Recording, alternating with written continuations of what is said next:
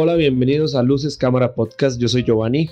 Y yo soy Connor. ¿Qué tal están? Tanto tiempo, unas que dos, tres semanitas, fueron Tres semanitas, sí, sí, sí, casi, casi un mes, tres semanitas. La semana pasada hicimos un pequeño live en Instagram donde comentamos eh, nuestras predicciones y qué nos parecían los Oscar. Eh, y bueno, pero ya este sería como el primer episodio oficial, eh, que sería como el cero, y este sería el primero de la segunda temporada. Bastante emocionado y con muchas ganitas. Sí, claro, claro, venimos bastante frescos, ocupábamos un descanso, tomarnos, tomar decisiones, tomar, eh, escucharlos a ustedes, ¿verdad? Que es bastante importante. Y nos ayudaron mucho, nos ayudaron muchísimo porque estuvimos eh, colocando varias, varias encuestas en, en las que tuvimos muy buena respuesta de todos ustedes. Y estén seguros que tomamos cada respuesta como con mucho cariño, ¿verdad? Y, y vamos a hacer un cambio, un cambio para bien en, en el programa y esperamos que continúen con nosotros, ¿verdad?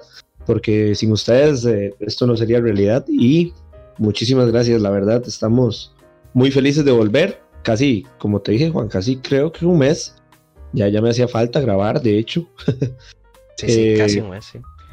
Pero, pero, pero por dicha estamos aquí, eso es lo importante, ¿verdad? Y mucha gente nos, a mí al menos personalmente me estuvo preguntando que para cuándo el nuevo episodio, que cuándo sale lo nuevo, ya queremos saber qué es lo que va a pasar. Pero aquí estamos, aquí estamos y traemos muchísimas sorpresas que conforme vayan pasando los días se las vamos a ir presentando. Entonces, vamos con todo. Así es, así es. Ahí uno de los primeros cambios que, pueden notar o que van a notar es que, bueno, pues no tenemos sección de noticias al inicio del episodio. Esa la vamos a cambiar para los viernes. Vamos a hacer una pues mini sección. Van a haber mini podcasts eh, que se van a subir eh, pues continuamente. En Spotify y donde sea que nos estén escuchando.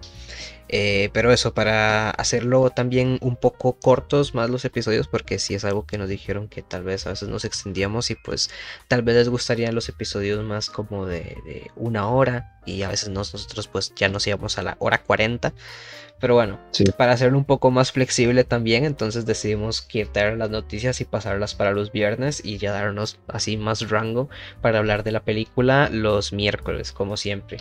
Y, bueno, también a lo largo de la semana vamos a tener diferentes temas eh, y películas y como siempre, como ya tenemos de costumbre los sábados de recomendaciones, pues ahora van a haber diferentes dinámicas a lo largo de los días, así que buen momento para decir que nos sigan en Instagram, que tenemos Instagram como Luces Cámara Podcast y estén atentos.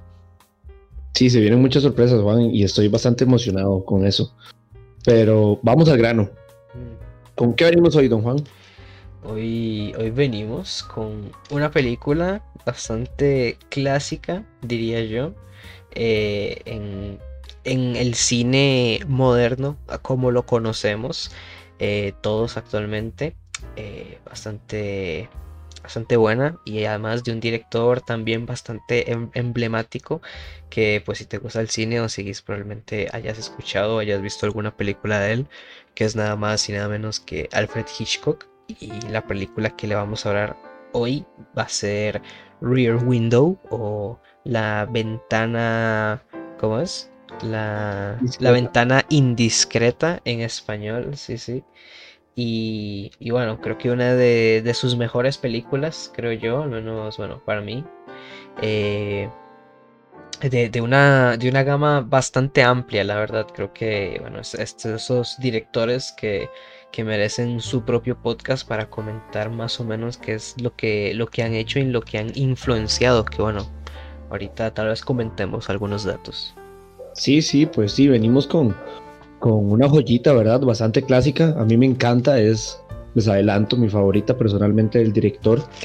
Eh, superior a Psicosis, a Vértigo. Me encanta, me encanta, es perfecta. De hecho, creo que está, se podría, podría meterla en mi top 10 de películas favoritas de toda la historia, porque es bastante buena. Me gustó, recuerdo que cuando la vi por primera vez eh, quedé como loco. ¿verdad? Y directo a buscar en Wikipedia, directo a buscar en, en IMDB, por todo lado la información de la peli. Entonces, traemos bastante, bastante info hoy, ¿verdad? Y este, este director que creo que todos conocemos. Quizá no hayan visto ninguna película porque es muy común no haber visto películas de él, ya que son un poquito, un poquito difíciles, se podría decir, de conseguir o que no son tan, tan usuales, ¿verdad? De, de ver. Pero, pero todos al menos conocemos quién es o hemos escuchado su nombre de Hitchcock. Hasta hay casi que un género que ya se llama Hitchcockiano, entonces, ¿verdad? Ya es como el estilo de sus películas.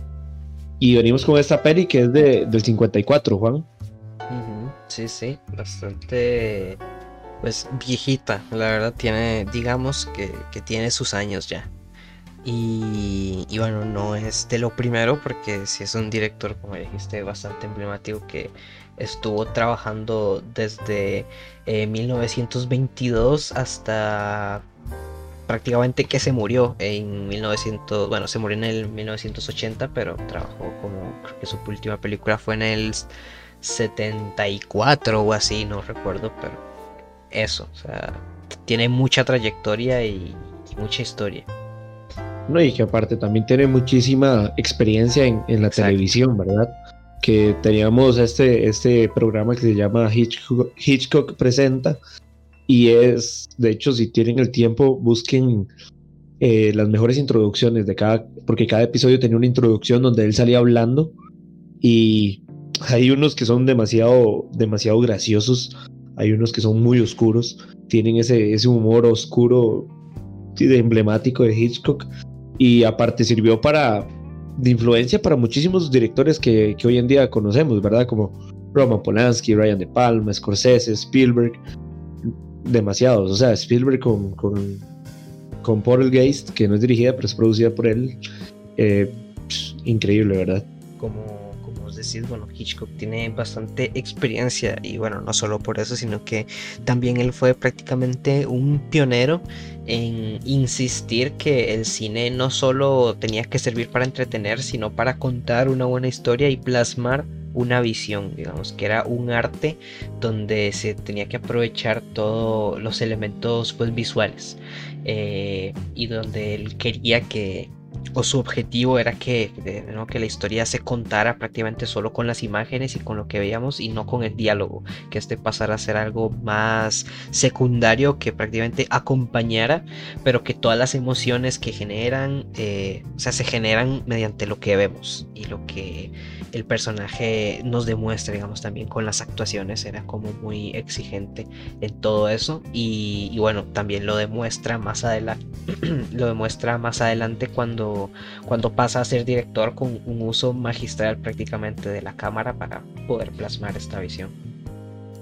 No, y, menuda experiencia tenía, ¿verdad? Su primera, su primera cinta es del 22. Creo que no la terminó, pero fue del 22. Ya se podría decir que entró a las grandes ligas en el 26. O sea, es increíble, ¿verdad? creo que su última película es eh, del 76. O sea, imagínate, son 50 años haciendo haciendo cine. Claro, ¿verdad? Muchas de sus películas iniciales son de bajo presupuesto, hechas por él mismo, ¿verdad? O sea, literal, todo por él mismo, pero, pero tiene 50 años de experiencia, por así decirlo, del inicio al final. Y, y, esta es una que está, como se podría decir, en el medio de su, de su, de su carrera. En el 54 es como en el medio, digamos. Y sí, bueno, y como ahora mencioné, él, su historia es increíble porque, bueno, él empezó siendo simplemente escritor y, no pasó a ser director hasta que tuvo problemas en realidad en el trabajo. Él nunca pensó eh, en dirigir, le gustaba simplemente sentarse a escribir, pero sí tenía como esas exigencias y sus guiones, como ya mencioné, eran, eran como enfocado a, a las acciones y a, y a, lo que veíamos nosotros prácticamente. Pero él dirigió su primera película hasta que tuvo problemas con un director porque tenía este, tuvo este conflicto de que no le querían, querían cambiar su guion y esas cosas y él dijo que iba a renunciar, Hitchcock dijo que quería renunciar y, y la productora pues no quería porque sabían que tenía un talento enorme, así que aprovechó y, y le dijo a, Hitchcock que dirigiera su primera película, de como la, oportunidad y fue en, el 25 donde hizo The Pleasure Garden, que fue como su primera película como director. Pero él dice que que la primera que en realidad como que plasmó su visión o pudo hacer eh, como satisfactoriamente con todo lo que hizo fue The Lodger, que, bueno, también ahí ya vemos como el cliché o, o, cómo empieza, mejor dicho, a, a, tocar los temas del suspenso y todo esto, ya que bueno, trata de una película, eh, de una búsqueda de, de, un asesino serial de mujeres. Que, y bueno, ahí nos cuenta una, una historia curiosa eh, y de eso, de vemos cómo el director empieza a centrarse en estos temas de, del suspenso y cómo lo logra. Y, quizá como, como un par de datos curiosos del director para ir pasando a la película. Eh, uno es que una de sus películas, que es del 26, se podría decir que es su segunda película dirigida, está actualmente perdida. O sea, no, no, no se encuentra. Sí, hay muchas. que, sí, se, sabe que, la hizo y que se estrenó y todo, pero no se encuentra, o sea, está perdido totalmente. Todas las copias, más que esas películas eran de celuloide, inflamables, muchas se perdieron, muchas se quemaron. Entonces se podría decir que es una película perdida. Y otra es que eh, en una entrevista, porque hay muchísimas entrevistas, se pueden encontrar en, YouTube y subtituladas, eh, él menciona que siempre en sus películas pone detalles a los cuales eh, tu atención se va directamente pero al fin de cuentas no son nada. De hecho, recuerdo una de las más claras, no sé si han visto Pájaros de, Hitchcock. Eh, eh, se sabe, ¿verdad? Toda la película se sabe que eh, los pájaros son como los villanos, porque de un pronto a otro los pájaros atacan a los seres humanos. Y al inicio de la película es una pareja y, él le regala unos pajarillos, como, si no me equivoco, son como unos canarios de amor. Se los regala a la novia y ella siempre los tapa porque no sabe en qué momento se van a hacer malos. Y toda la película uno pasa en un suspenso de que, en qué momento se van a hacer malos esos pájaros que le regaló y se salen de la jaula y la matan. Y uno se hace cada teoría y termina la película y nunca pasó nada. Y de hecho, ya para como modo de introducción a, a esta cinta de La ventana indiscreta, tenemos muchos, muchos objetos y personas así, ¿verdad? Que nos llaman muchísimo la atención y empezamos a hacer teorías y qué pasa si aquí y allá y al fin de cuentas no es nada, ¿verdad? Entonces, siempre tiene eso. Pone un objeto, una persona, algo, una situación en la cual se te va toda la atención y al fin de cuentas no es nada. Entonces, para irles contando, la ventana indiscreta, ¿verdad? Eh, trata sobre, sobre un tipo que trabaja como, como fotógrafo. Es un fotógrafo como de deportes eh, de acción o, o varas, cosas fuertes, entonces sufre un accidente, él, eh, si no me equivoco, se quiebra la pierna, ¿verdad? Entonces queda, por así decirlo, sin hacer nada porque no puede ni caminar, queda, su trabajo tiene que parar, ¿verdad? Él es fotógrafo y literalmente no tiene absolutamente nada que hacer en su apartamento y cuenta con todo tipo de lente, cámara para ver a, a diferentes distancias y poco a poco desde su ventana de, de, su apartamento empieza a chepear, como diríamos aquí, ¿verdad? Empieza a chepear, empieza a ver, a husmear entre las ventanas de sus vecinos. Y hay todo tipo de vecinos. Y está el vecino que es músico, está la bailarina, está la, pareja de señores que duermen afuera. Ese podría ser uno de los ejemplos de lo que te mencionaba Juan. Pone una pareja de señores que duermen en el balcón, porque no sabemos, pero ahí duermen. Eh, y está la otra pareja, está, que es la principal, ahorita no, no me acuerdo el nombre, pero ya se los digo. Y también está eh, la, la, la, señorita Lonely Heart, que es la del primer piso, que sabemos que perdió a su esposo. Y simplemente él ve por la ventana de los demás apartamentos las actividades que realizan estas personas día a día. Entonces, por ahí va la, la trama de la, de la cinta. Una trama sencillita. El escenario me encanta. Todo pasa dentro de la ventana, ¿verdad? Todo es ahí.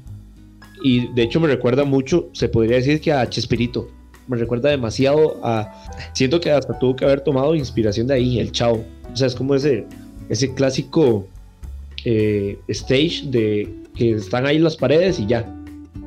Sí, sí, parece, la película parece un poco una obra de teatro por cómo está montada, que obviamente juega mucho con la iluminación para darnos, eh, pues, contexto de los diferentes planos que tenemos con todas las ventanas, después está el fondo, la calle del fondo y, lo que pasa es en el jardín del medio, entonces pues sí tiene como muchos planos que como decís parece como una vecindad ahí armada, pero que está súper súper bien la verdad, curioso, súper bien hecho y, nos mantiene, o sea, no, nos mantiene y eh, expectantes porque podemos ver claramente todo, al igual que, que el que el protagonista vemos todo lo que está pasando alrededor.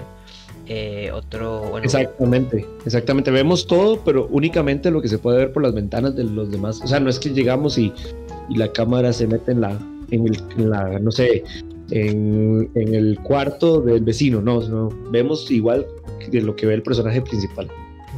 Eso me encanta. Sí, sí.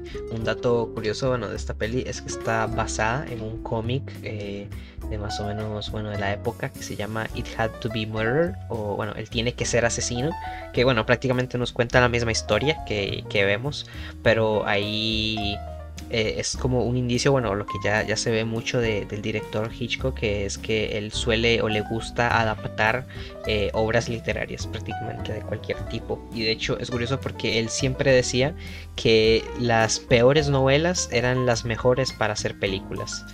Eh, porque no sé, bueno, él decía que, que a veces esas eh, obras literarias pues podían fracasar un poco en cómo estaban contadas eh, o que no se podían apreciar del todo, entonces él las quería aprovechar al máximo para poder contarlo de una manera pues visual. Y, bueno, al final lo ve y, de hecho hay, un, hay una película documental que se llama Hitchcock, es de Sacha, Sacha Ger, Gerbasi creo que así se pronuncia, no sé, pero bueno, eh, que, nos cuenta más o menos la, la visión que tenía el director Hitchcock al momento, digamos, de hacer películas, ¿no? es como es como un mínimo, mini documental de cuando él estaba haciendo psicosis, entonces pues está bastante interesante para, para chequear. Y, sí, una de mis cosas favoritas, digamos, de esta peli, por lo que me interesa bastante y me llama la atención, es que pues nos cuenta el punto de vista de una persona que cree ver un asesinato, digamos, todo es muy sugestivo. Eh, nosotros vemos, como ya dijiste, todo lo que el protagonista ve y solo eso a través de la ventana y eso genera como un thriller psicológico que, digamos, donde existe un, una expectativa, digamos, de que no sabemos qué fue lo que, lo que pasó y que eso le gusta mucho al, director, digamos, como de incriminar a alguien de algo que no es culpable o que no sabemos, porque es el, protagonista el que, el que piensa por lo que ve que este tipo mató a alguien. O sea, esta película es para chismosos. Exacto, sí, sí, porque bueno, literal, literal es como un chisme entre nosotros y los protagonistas, ¿verdad? Que son James Stewart, el súper reconocido por los trabajos con, con Hitchcock, Gracie Kelly, eh, Wendell Corey y Thelma Ritter. Entonces, son muchos, muchos actores y actrices conocidos. Y esos son como los principales, se podría decir, o los que conocemos, igual que el, que el protagonista, ¿verdad? los que se relacionan directamente. Exactamente, porque eh, eso es una cosa que, que, me gusta bastante de la cinta, es que vemos la relación que hay hasta entre los vecinos, ¿verdad? Vemos como la señorita Lonely Heart va a, visitar al músico. De hecho, Hitchcock tiene un, cameo en, una escena donde es como el mayordomo, es un, como un ayudante o como una visita, se podría decir, es que no recuerdo bien. Creo que es como una visita de uno de los del músico, ¿verdad? Y de hecho, cada, cada, se podría decir que cada, cada vecino representa una etapa hasta como de una relación. Vemos los recién casados, vemos el, músico que quiere algo pero no lo consigue, que es la fama. Vemos también la, que, la que es como muy liberal, que es la, muchacha que baila. Entonces, cada, cada vecino tiene su sentido, ¿verdad? Y son tan marcados. Eso me recuerda también muchísimo al, al chavo, ¿verdad? Vemos, es una comparación un poco rara, pero en el chavo, no sé, un ejemplo, vemos a la bruja del 71, que la bruja del 71 es la clásica señora que anda un vestido de señora, que tiene cara de bruja. En esta vemos a una muchacha joven, eh, muy bonita, que baila. De hecho, una de las curiosidades que vi es que a la actriz se le pidió que no se metiera en clases de, baile ni nada por el estilo porque ocupaban representar la, la, eso que de alguien que no sabe bailar, ¿verdad? Entonces, ¿cómo se mueve alguien bailando que no sabe bailar? Entonces, eh, hay personajes muy marcados que tienen su sentido de ser, ¿verdad? Y, muy variados. Entonces, eso sigue manteniéndonos en esta idea y en este sentimiento de que es una vecindad, ¿verdad? Es un barrio en el que está la que baila, están los recién casados que vienen comprando la casa, están los señores que ya están que llevan viviendo años ahí y que duermen en el balcón. Eso, eso, ese, ese, ese arte me encanta. Sí, y, y, me recuerda mucho el Chavo. Sí, sí, sí, es que es, es imposible no, no, hacer la comparación eh, para los que vieron ambas, ambas obras. Eh.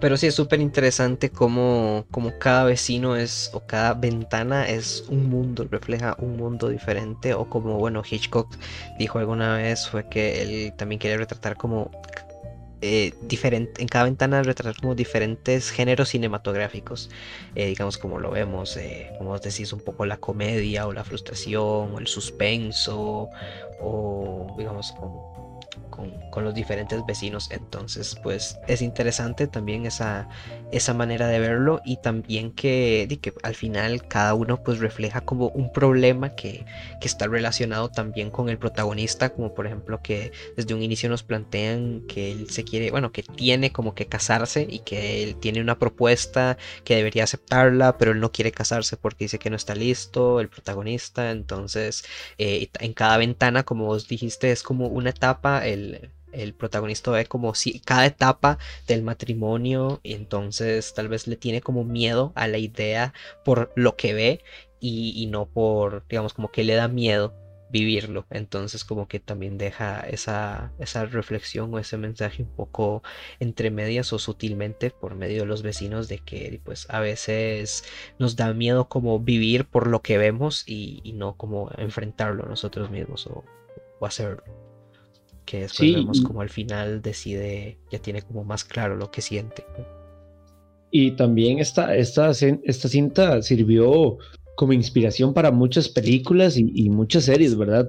Una de las más que más recuerdo ahorita es la de Los Simpson, con, con un episodio en el que Bart, en el que Bart se, se quiebra una pierna y, y, recuerdo como que ve a Flanders matar a su esposa. Entonces entra, ¿verdad? Todo este misterio de que si lo hizo, no lo hizo, ¿qué hago? Si, entonces, totalmente basado ¿verdad? del episodio en, esta serie, en esta cinta, perdón. Y, y cómo no, si la cinta hasta el día de hoy a mí me sigue, me sigue sorprendiendo, ¿verdad? Cualquier película actual se desearía esta, a este nivel de, de drama y de suspenso que te lleva, porque realmente, o sea, suena sencillo, estás grabando algo que se ve desde una ventana, pero el suspenso es increíble, es al 100. O sea, recuerdo que cuando la vi por primera vez estaba impactado, o sea, tenía miedo de lo que iba a pasar. Y, me gustó, me gustó también mucho el, los, el color de la película. Aparte que estuve viendo ahí, leyendo, tenían como 45 mil luces o más, no recuerdo en realidad el número específico, pero eran muchísimas luces para poder hacer el cambio de que era la mañana, el mediodía, la tarde y la noche, ¿verdad? Como para asemejar esos días, ese, ese cambio del día. Y, y es increíble, ¿verdad? El presupuesto de la cinta fue de un millón de dólares y recaudó 37 millones, digamos, redondeando ahí. Le fue bastante bien en taquilla. Sí, o sea, un pegue y, y es que es brutal, o sea, como decís, cada aspecto técnico de la película por, eh, por cómo está hecho y como dijimos que parece como un escenario eh, teatral donde podemos ver desde la ventana todos los fondos que ve el protagonista, pues es, es, algo que suena sencillo pero que tiene su ciencia y algo que me gustó que dijiste y pues es verdad también la ciencia que usa para el suspenso, que bueno, ya sabemos que bueno, Hitchcock ya solo se reconoce por ser un maestro y un genio en esto del suspenso y el terror. Eh, y y me gusta como él lo explica porque lo explica de una manera, digamos, muy sencilla, que es algo que podemos ver, no recuerdo si era en una entrevista o en este mismo programa que vos dijiste de Alfred Hitchcock presenta, que él hablaba de cómo es que él genera esta expectativa o este suspenso al terror que, digamos, de una manera súper simple, pero que es efectiva. Y al final así, de eso es como lo que se compone, él dice, o cómo se... se ensambla una película, no me salía la palabra, se ensambla, que digamos, eh, él pone el ejemplo de, de que, digamos, estamos viendo a un señor que se está sentado en el parque, vemos un primer plano de este señor y, y, después vemos otro plano eh, de una, una, mamá jugando con, con, su niño en el parque, digamos ahí como en el área de juegos, y después volvemos a ver la cara de este señor y sonríe. Entonces él dice que bueno, por contexto eh, y por lo que estamos viendo, pues ya vemos que tal vez es un señor amigable, que, que le gusta eh, el aire, el aire, disfrutar el parque y todo esto. Pero en cambio, si quitamos la imagen de la señora jugando y ponemos como la imagen de una muchacha en bikini, pues entonces le damos al contexto al señor de que es eh, un pervertido prácticamente. Eh, y bueno, con esta prácticamente este, este truco tan simple que usa es el que, el que se da en toda esta película de la ventana indiscreta, que es que el personaje, vemos el personaje que está observando algo a través de sus prismáticos o de la cámara y no sabe muy bien qué es lo que está pasando, pero bueno, ve que el señor está con cuchillo, que la señora se desapareció y este tipo de cosas, entonces por la reacción que él tiene nos genera como este suspenso y se genera este thriller psicológico de que no sabemos qué está pasando y nos creemos también lo que, lo que él piensa que está viendo. Sí, no, eh, eh, eh, Hitchcock es, un genio, o sea, es, es, es una mente maestra, es un maestro del de, suspenso, como lo decís vos, o sea, es que él nos da técnicas, de hecho, e, en, esas entrevistas en las que mencionas, él siempre nos da técnicas y, y, se las hace ver tan sencillas que uno dice, claro, cualquiera se le ocurrirían, pero, pero vos no lo notas cuando te lo está dando en la película. Diablo, no notas ese, como acabas de mencionar, todo, todo este plan de edición, ¿verdad? Que él tiene que ir haciendo. Y como te mencionaba, lo de los objetos. Cuando vos ves a un personaje como la de la bailarina, entonces vos decís, ok, pero ¿por qué baila tanto? Y ya se te empieza a hacer sospechoso. Pero por todo ese montaje que él te ha estado dando, ¿verdad? De hecho, siento que esta cinta es como ver este juego de club, que en el que tenés que averiguar quién fue el que hizo el, el, el asesinato, ¿verdad? Es como ver un juego de esos, pero hecho película. Así como vimos en Knives, en Knives Out. Sí, sí, y bueno, y otra, ya hay una película de Hitchcock que, que se basa en esta primicia que creo que es, se llama Murder, eh, que que bueno, que trata de eso, de que al inicio de la película nos muestra un asesinato y el resto de la película se trata en ver quién lo fue, qué lo hizo. Entonces, pues es algo que le gusta mucho a este señor, que es como, dito, es plantarte como una expectativa o de, pues no saber qué es lo que está pasando y parecer que todo es sospechoso. Entonces no puedes como confiarte mucho de, de, la situación. Sí, sí, sí, no, no, y y es que nos mantiene al hilo durante, esta cinta, si no me equivoco, dura como casi dos horas. Nos mantiene al hilo de las dos horas. O sea, ¿verdad? o sea, no, no, hay un momento en el que vos decís, ah, ya sé cómo va a terminar esto. Ya sé, o sea, no, cualquier, como te lo dije ahora, cualquier película actual se desearía esa planeación de edición que nos, que nos comentaste y se, y se desearía esa capacidad de mantener al espectador así, así, vivo, vivo, durante toda la peli. Y es que, bueno, de hecho la peli fue nominada a, varios. Una cosa que me llamó la atención es que fue nominada a, varias, a varios Oscars, ¿verdad? Pero una de las categorías es mejor fotografía en color. Y es porque en ese tiempo era cuando se estaba dando como ya la transición a los colores.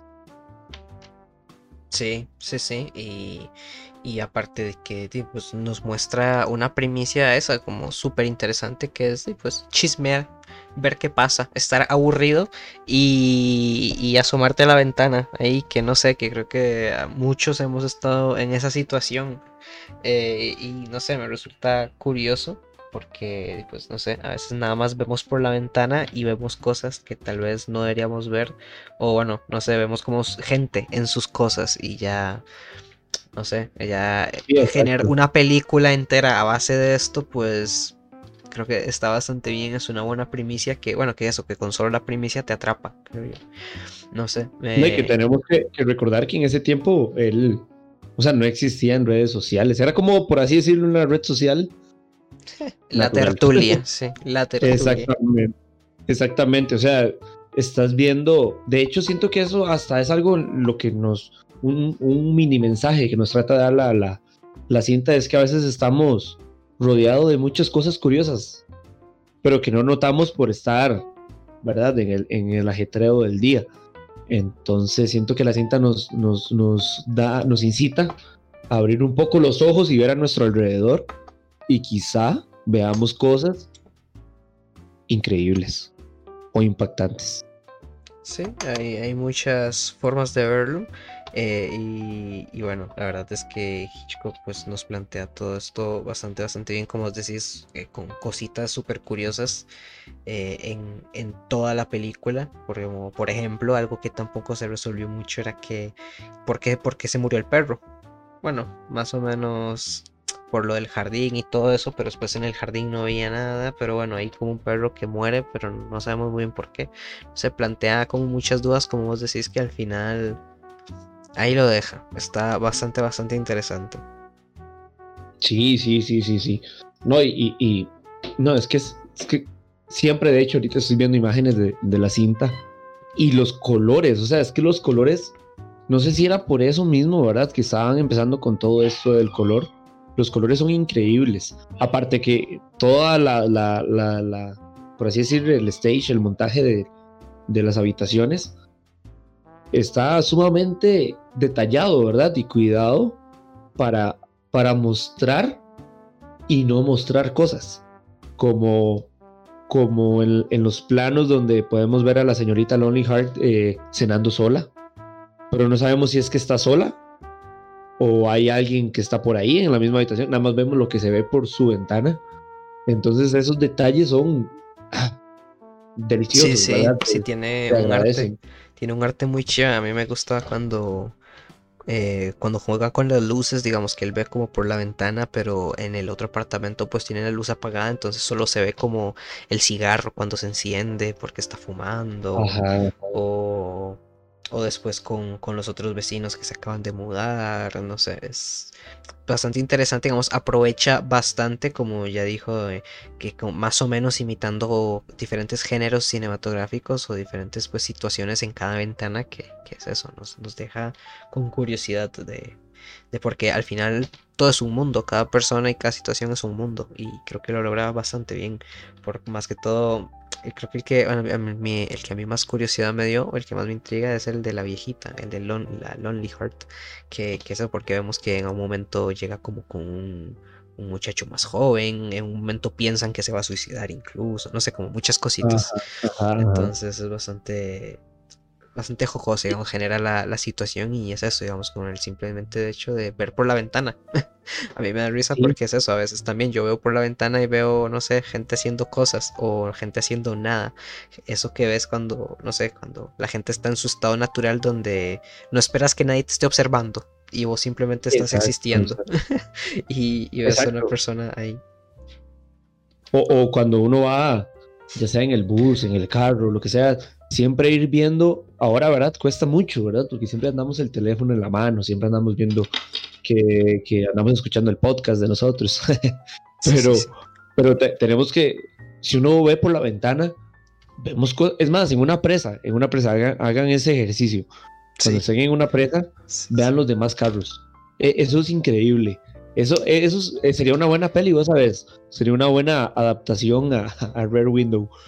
Que se ve algo en un carro. Yo he visto personas que yo digo estarán peleando, estarán vacilando, parejas peleando, parejas que van muy enamoradas en el carro, chiquitos jugando, eh, de todo se ve en los demás carros cuando uno está en una presa. Entonces, es eso. Siento que Hitchcock tenía esa facilidad. Tomaba cosas tan, tan sencillas como decís vos, o a veces que alguien diría, ah, no tiene futuro. Las tomaba y hacía joyas como esta. Sí, sí, porque recordemos que, que esto es basado, basado en un cómic como de, no sé, 30 páginas o así, 40 páginas, y que, que joder, y lo convirtió en una película de dos horas bastante buena.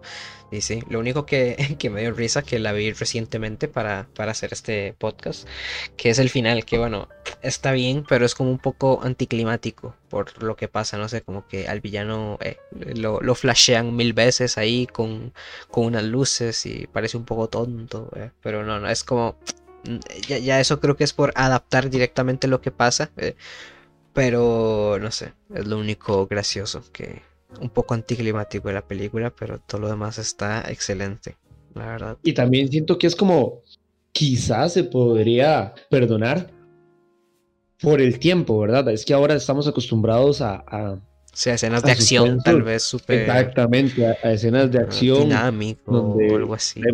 exactamente, exactamente pero, pero quizá en ese tiempo no era así. Entonces, digámosle que por ahí se podría entender. Pero sí, sí, sí, sí, tenés razón.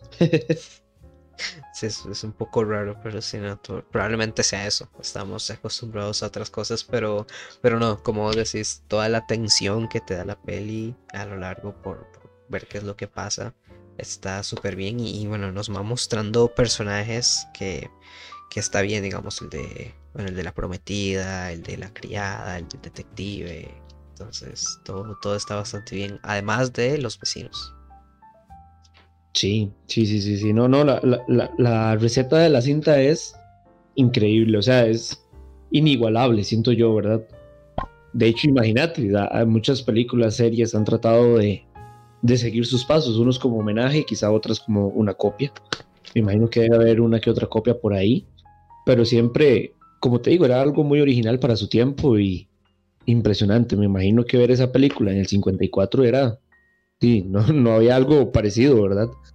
Como ya ahora estamos un poco más acostumbrados, tras de todos estos, a estos sustos de, de brinco y que te aparece un pronto a otro, ¿verdad? Entonces, pero no, totalmente un pionero Hitchcock y, y le recomendamos profundamente ver toda, toda su filmografía o al menos sus principales, ya sea pájaros, vértigo, psicosis, que todos... Ah, bueno, imagínate que como un dato curioso, Psicosis, que es dirigida por Hitchcock, eh, hay un remake que es de Gus Van Sant, que es totalmente dirigida detalle a detalle igual al original.